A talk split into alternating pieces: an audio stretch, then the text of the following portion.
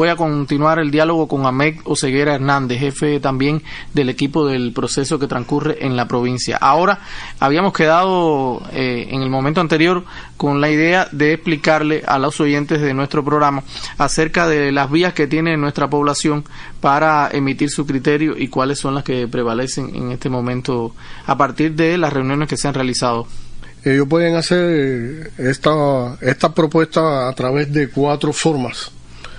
Modificación, eliminación, duda o adición, como habíamos dicho anteriormente. La modificación. ¿En qué consiste? La modificación consiste en cambiar parte del texto siempre que la idea, la idea central del mismo no se pierda.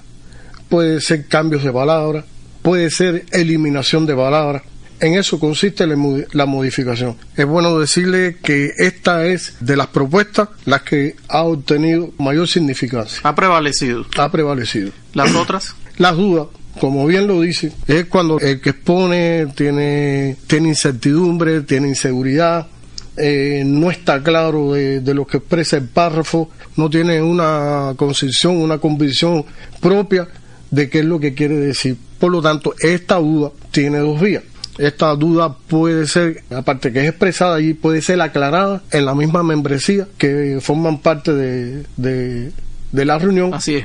De, de, la misma presidencia. Y tiene dos cuestiones, que el que tenga la duda, si, se, si le es aclarada en ese momento. En ese momento puede hacer dejadez de la propuesta de duda o aún siendo aclarada, puede permanecerla. Y si no está totalmente esclarecido, pues se recoge. Se recoge. Y se eleva ese criterio. Se eleva ese criterio. La otra, la adición. La adición consiste en un párrafo. Es bueno aclarar eso, que es un párrafo, no una oración. Es un párrafo nuevo, un párrafo que no existe en la Constitución. Y la eliminación, como bien lo dice, es cuando el sujeto no está de acuerdo con un párrafo en su contenido y por lo tanto él considera que, debe ser eliminado, que no debe formar parte de la Constitución. Es bueno decir que las propuestas, como bien expresó mi compañera que me antecedió, pueden haber personas que estén encamados, pueden haber personas que estén hospitalizados, pueden redactar por escrito su propuesta, lo único que esta propuesta en quien el ciudadano confió debe de leerla ante la membresía, antes presentarla a la mesa donde se está redactando el acto, la cual también será recogida. Sí, son aspectos esenciales porque las personas eh, que van al proceso deben tener claridad, eh, primero que es un derecho que tiene de expresarse, de manifestar su criterio, pero que se puede, para que de una manera más oportuna llegue a los decisores y precisamente a quienes nos representan también en el Parlamento cubano de una manera mejor planteada, mejor fundamentada y que contribuye a un sentimiento popular, porque esa idea que en este caso propone una persona puede ser el criterio de otras personas que no están en ese momento allí por diversas razones, pero que coincide plenamente con su criterio. ¿Algo más que usted quiera destacar?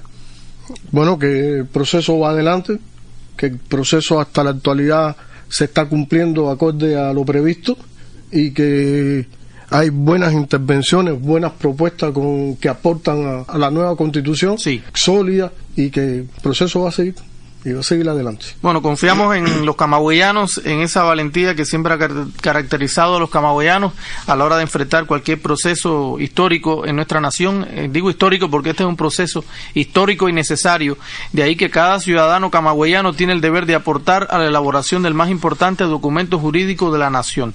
Por ello es imprescindible en el centro de trabajo, en el barrio, en la comunidad, decir claramente, oportunamente y con todos los argumentos posibles nuestros criterios y valoraciones porque de ahí se forjarán opiniones diversas para conformar nuestro texto constitucional de manera definitiva. Hemos tenido tremendo placer en poder llevar a ustedes estas consideraciones de los dos especialistas que han compartido los micrófonos con nosotros. En primer momento tuvimos a la máster en ciencia Natalia Caro Rodríguez, miembro de la Comisión Provincial del proceso de consulta del proyecto de constitución y ahora acabamos de conversar con Ahmed Oseguera Hernández, máster y también jefe del equipo que interviene en este importante proceso.